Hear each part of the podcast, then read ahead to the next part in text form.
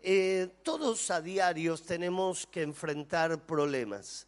Si no tenés que enfrentar un problema, probablemente no estés vivo. ¿eh? Quizás ya estés en la presencia del Señor.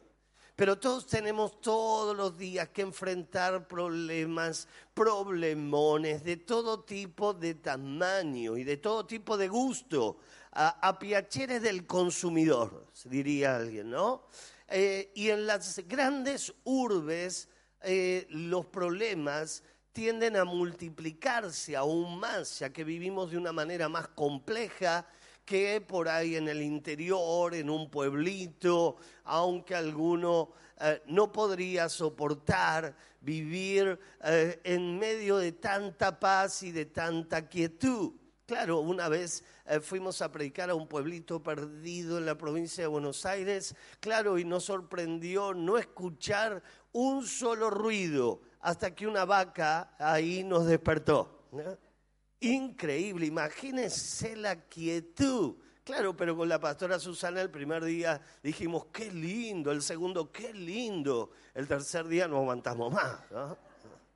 Estamos acostumbrados a una forma, una manera, eh, y eso hace que en, las grandes ciudades, las grandes urbes, y Buenos Aires es una de las más grandes del mundo entero, eh, bueno, sucedan más problemas que en otros lados. Yo solo te recuerdo, en Buenos Aires vive la mitad del país.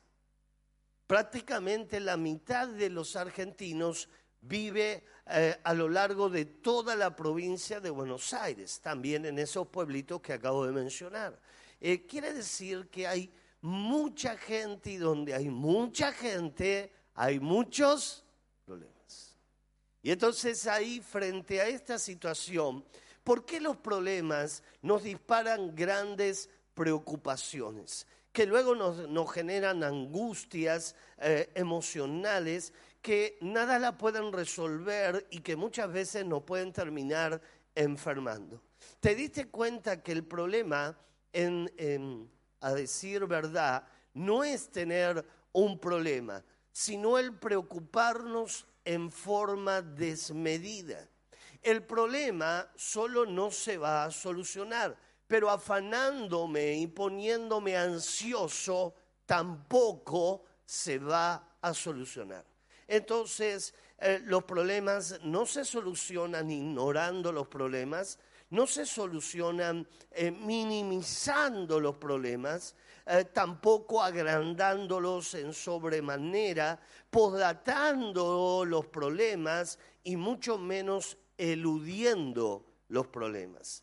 Los problemas, cuando vivimos de alguna de estas formas que acabamos de describir, nos van a vivir lloviendo una vez y otra vez y otra vez porque no sabemos enfrentar correctamente los problemas. Entonces, eh, ¿qué debemos de hacer frente a los problemas que se multiplican en la vida? ¿Cómo tenemos que enfrentarlos eh, a estos problemas que nos asedian constantemente? Jesús tiene una clara enseñanza al respecto y espero que todos seamos capaces de ponerla por obra, no ser oidores olvidadizos y vivir el consejo que Jesús nos da en su palabra. En Mateo, en el capítulo 6, verso 31, vamos a ver lo que dice ahí la palabra del Señor.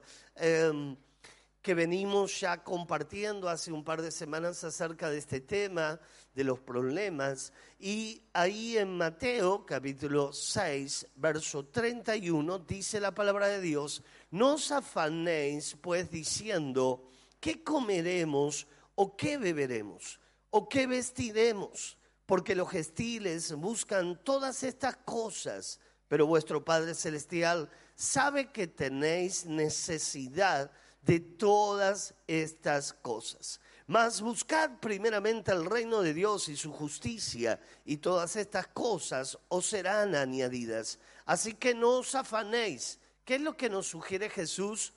No afanarnos, no, no afanar. Eso es otra cosa. ¿eh? ¿Eh? No afanarnos, ¿sí? Eh, por el día de mañana, porque el día de mañana traerá su afán basta cada día su propio mal. Qué gran desafío que Jesús nos plantea el, el, hecho de no afanarnos, no ponernos ansiosos frente a las cosas que nos ocurren, nos pasan, porque a todos, hermanos, nos pasan cosas. Que el afán no te gane el partido, no te gane la pelea. Eh, y la propuesta que Jesús nos hace es que no nos preocupemos en forma desmedida. Eh, no preocuparse ahí, sino tener acciones prácticas inteligentes, de confianza en Dios frente a lo que nos toca vivir, frente a lo que nos pasa. Este pasaje nos ayuda a descubrir grandes verdades espirituales que debemos de utilizar frente a los problemas que tenemos que enfrentar en la vida. En esta misma semana tenemos conflictos que resolver, pero con la ayuda de Dios saldremos adelante. Amén. El título de esta palabra es deja de preocuparte. ¿Cuál es el título de este mensaje? Deja de preocuparte. ¿Y, cómo hago para dejar de preocuparme? Y frente a este desafío, la actitud positiva es un gran aliado para dejar de preocuparnos de los problemas. El secreto está en tener eh, esa actitud que marca la diferencia, una actitud positiva frente a una eh, actitud negativa. Vos sabés que hay eh, dos tipos de personas. Las personas que son optimistas eh, tienen una actitud positiva frente a lo que le pasa en la vida y tenés el otro escenario de otro tipo de personas que frente a todo lo que les pasa, en vez de ser positivos, se tornan negativos. Me voy a morir, me voy a quedar sin trabajo, me van a rematar la casa, eh, me van, voy a vivir en la calle, eh, mi hijo nunca va a dejar las adicciones y entonces nos volvemos absolutamente negativos. Yo quiero recordarte que tus palabras tienen poder. Jesús enseñó este principio espiritual y Jesús dijo que en la boca está la vida y la muerte. Y en la boca, ahí es donde nosotros declaramos en fe la promesa de Dios, lo que Dios quiere hacer en nuestras vidas, o sin fe declaramos lo que el diablo está visualizando, que si seguimos en esa actitud vamos a cosechar. ¿Sabes qué Job dijo? Lo que me temí me sobrevino. Y cuando no tenemos una actitud positiva, ¿qué es tener una, actitud positiva? Ser un hombre de fe, ser una mujer de fe. De eso se trata tener una actitud positiva. Irónicamente estamos congregando, cultivando nuestra vida espiritual y de repente eh, aquí nos vamos llenos de fe a casa, pero ahí ya salimos de casa y pareciera ser que perdimos todo lo que recibimos. Nos olvidamos de tener una vida de fe, de esperanza eh, positiva y nos volvemos negativos. Entonces, cuán importante es que tengamos una actitud correcta frente a los problemas eh, y esto no es ni más ni menos que una mirada positiva de los problemas. En primer lugar, lo que vamos a enfatizar en este día es tener una actitud positiva es saber que los problemas son tan solo parte de la vida. Y, ahí los problemas tienen dos virtudes que pueden generar en el corazón de una persona. O te hacen mejor persona porque los problemas te permiten aprender, creces a partir de los problemas, no tocas de oído, no, no, no hablas de lo que vivieron otras personas, vos lo experimentás en carne propia y esto te permite eh, crecer, mejorar o definitivamente los problemas te van a volver un amargado. Hay dos tipos de personas. Las personas que se transforman en mejores personas, aprenden de los problemas, o aquel que termina sus días amargado. Qué triste sería que nosotros terminemos nuestra vida o promediemos nuestra vida o llegamos al final de nuestra vida sumergidos en una profunda amargura. Ya lo dijo el profeta Luca Proda. Se tratan de viejos vinagres que están amargados por lo que le pasó en la vida. Eh, alguien puede justificarse. Hermanos, a todos nos pasan cosas. ¿Sabes por qué decidieron o terminaron amargados?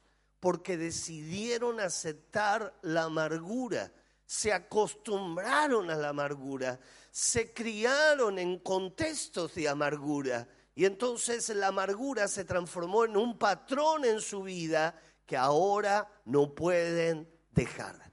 Ahora, ¿se puede cambiar? Por supuesto que se puede cambiar.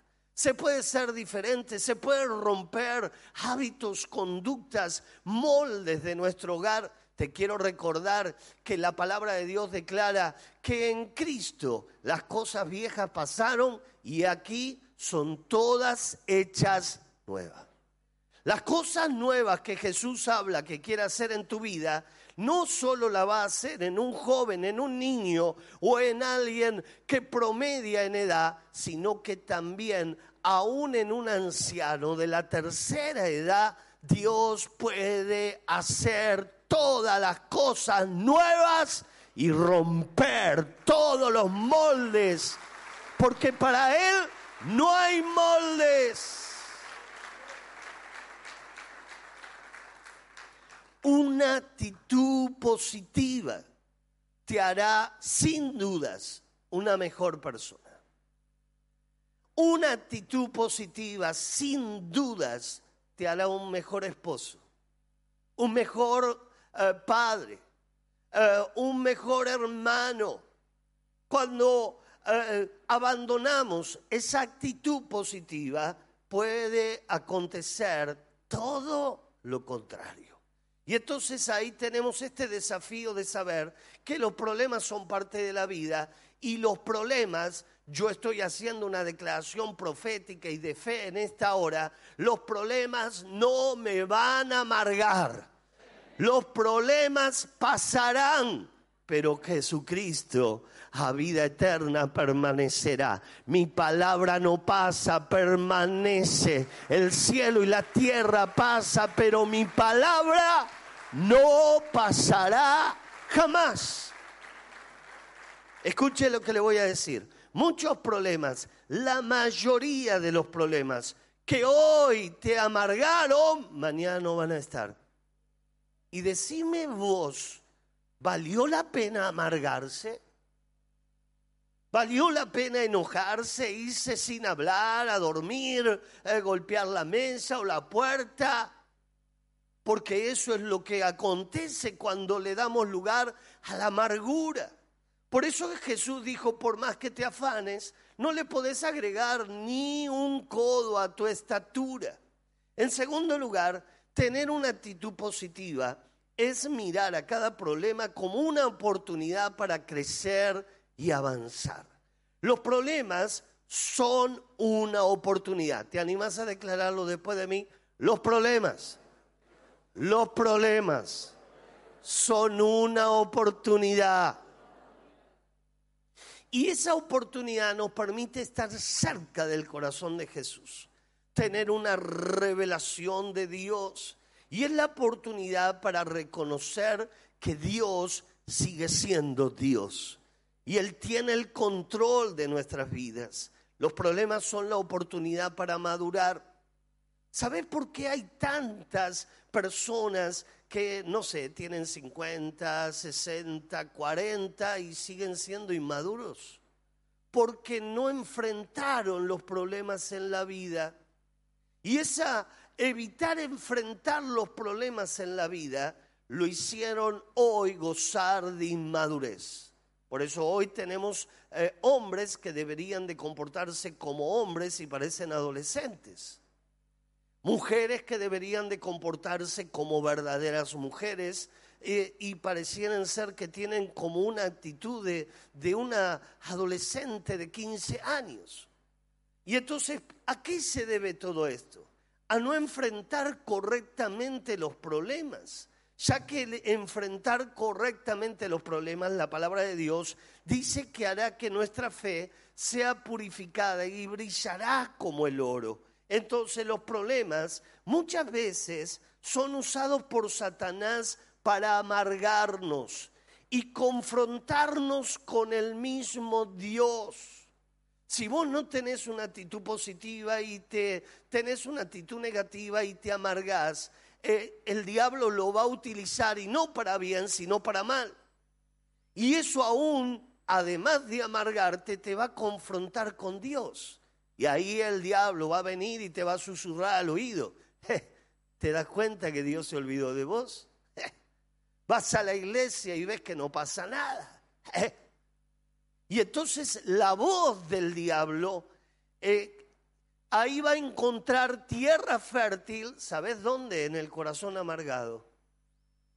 Y ahí seguro que los cardos y los espinos van a florecer.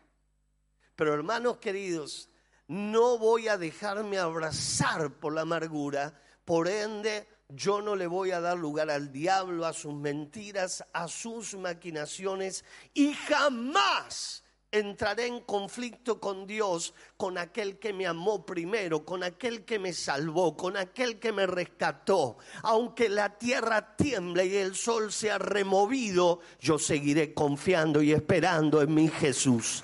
Jesús no falla, Jesús no traiciona. Jesús llega en el momento justo. Alguien dijo, el calibre de las personas se mide por cuántas oposiciones necesitan para poder desanimarlo. Si estamos hablando de alguien firme, sólido, eh, que Dios va a usar en este tiempo y en esta generación, eh, pues esa persona no se va a desanimar fácil van a tener que pasar demasiadas cosas para desanimarlo, porque estamos posicionados sobre la roca que es Cristo.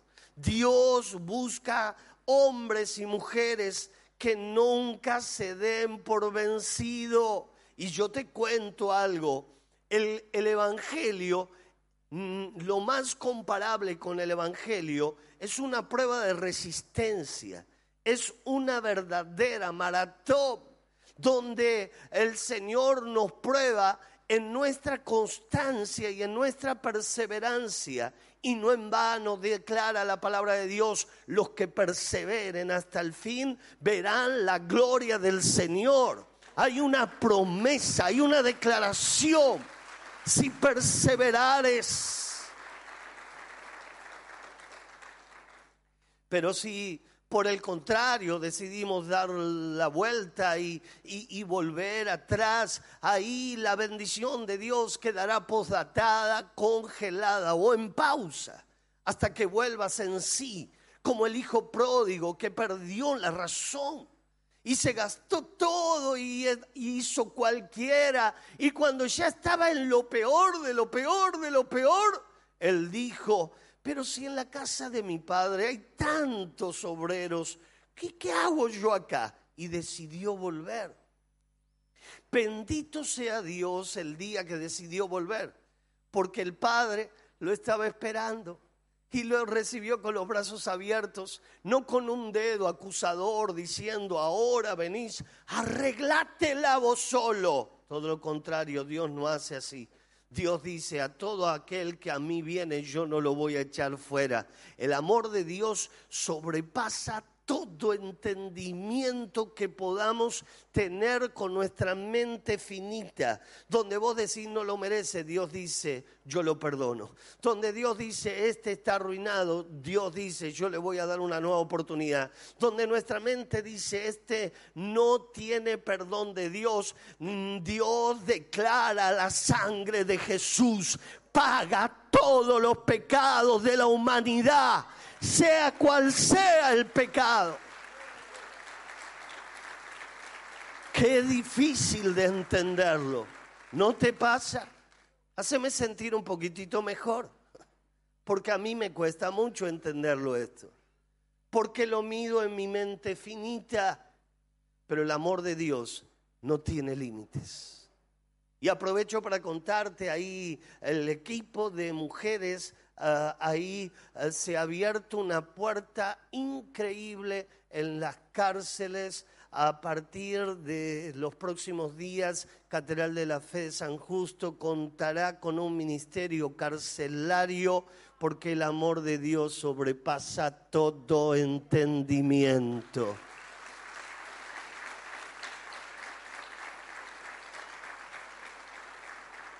Amén.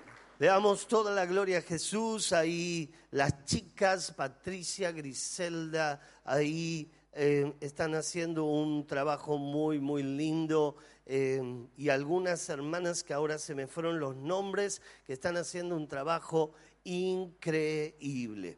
En tercer lugar, tener una actitud positiva es aceptar ciertos hechos de la vida. Eh, préstame atención porque aquí hay una cuestión que, que puede ayudarte muchísimo. Los problemas no son hechos concretos. Los problemas se pueden resolver, por eso se llaman problemas.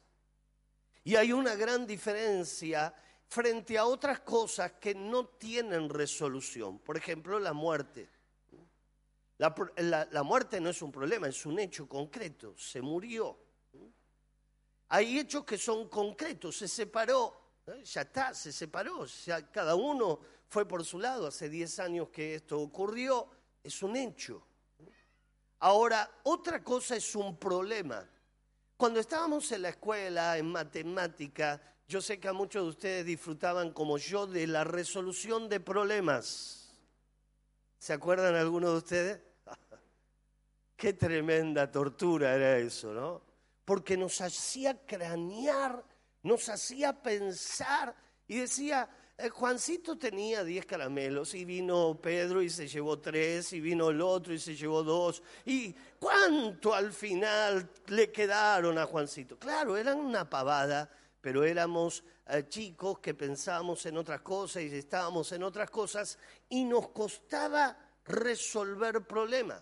Las, las escuelas anuncian y dicen que hoy el mayor conflicto que tienen los alumnos está en la resolución de problemas y en la lectura comprensiva. Eso que antes nos, eh, como caballasca, ¿te acordás? Y mi vieja ahí con una santa paciencia, Elba, te saludo y te bendigo ahí. Y y, con una santa paciencia, dale Gustavo, dale, dale. Y ahí hasta las altas horas de la noche, ¿no? Pero gracias a Dios, porque uno puede elaborar un pensamiento y la elaboración de un pensamiento es la, la, la resolución de un problema, la resolución de un conflicto. Esta generación, no lo digo yo, lo dicen los estudiosos, los directores de escuela, eh, de universidades fundamentalmente, esta generación no sabe resolver conflictos, no sabe resolver problemas. ¿Para qué la maestra de matemática me torturaba con los problemas? ¿Sabes para qué? Para cuando tuvieras un problema económico en el futuro, pensaras y cranearas cómo llegar a fin de mes. Para que cuando tuvieras un problema con tu pareja, eh, planearas y cranearas para poder resolverlo los problemas. Entonces, hoy, frente a cualquier problema, cuando éramos adolescentes, eh, bueno, mamá, mañana lo hago, o, o a veces yo tengo que confesar mi pecado. Me lo haces vos. Bueno, yo recién participé de la cena, ¿eh? pero bueno, me olvidé de ese pecado, ahora me vino a memoria. ¿ah? ¿Me lo haces vos? ¿Cuánto hicieron esto con la mamá? A ver, ahí. Ah, ah, bien. Después pasamos otra segunda vuelta de Santa Cena, nos ponemos todos a cuenta. ¿eh? Pero en la vida real, esto así no funciona. Lo tengo que enfrentar yo el problema. Lo tengo que resolver yo los problemas. Los conflictos los tengo que resolver yo. y no me queda otra que resolverlos yo. Hoy en día, como antes eh, decíamos, y le pedíamos a mamá que nos dé una mano o a papá que era más inteligente, eh, que nos dé una, una manito ahí para resolver los problemas, hoy queremos ir al líder y que el líder nos resuelva todos los problemas. O usted, pastor, me tiene que resolver todos los problemas. ¿Cómo me gustaría poder hacerlo? Pero no puedo y además no debo. Porque la manera de crecer, la manera de madurar, es que yo enfrente mis problemas. Pero tenemos un aliado que el Señor nos dijo que yo no te voy a dejar solo, yo voy a estar con vos. Y mi vara y mi callado te van a infundir aliento en donde quiera que estés. Pero el problema lo tenés que resolver vos. Y con mi ayuda, yo te aseguro algo, te voy a dar la victoria, te voy a dar el poder, te voy a dar la autoridad.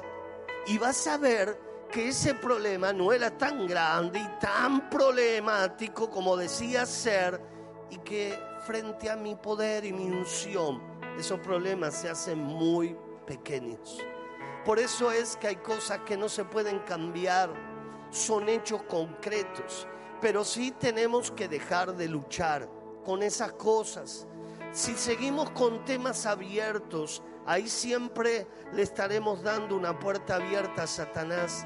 Ya tenemos que cerrarlos de una vez. Jeremías 29, 11 declara, porque yo sé los pensamientos que tengo acerca de vosotros, dice Jehová, pensamientos que son de paz. Escúchame esto. Cuando te vienen ganas de pelear, esos pensamientos no son del Señor, tenelo clarísimo. No cabe duda, ¿eh? Algunos pareciera ser que viven con el Dios del Antiguo Testamento. Aplasta a mis enemigos, destruyelos. Era otro tiempo, ahora estamos en otro pacto el pacto del amor, del perdón, de la segunda oportunidad, de la segunda milla. Y entonces dice, son pensamientos de paz y no de mal para darlos el fin que esperáis. Dios piensa bien. Si Dios piensa bien, ¿por qué yo insisto en pensar mal?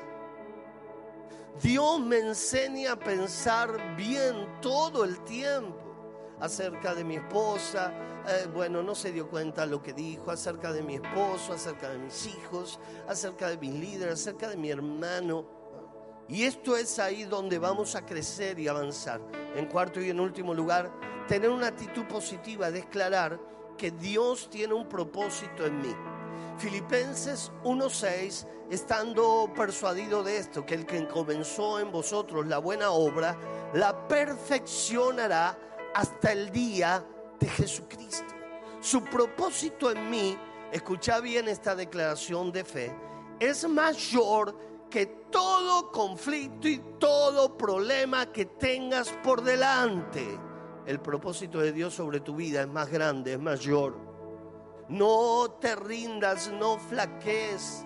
Nada va a frustrar los planes de Dios en nuestras vidas. No lo vamos a permitir y salí de tus problemas eh, aprendiendo a servir a los demás.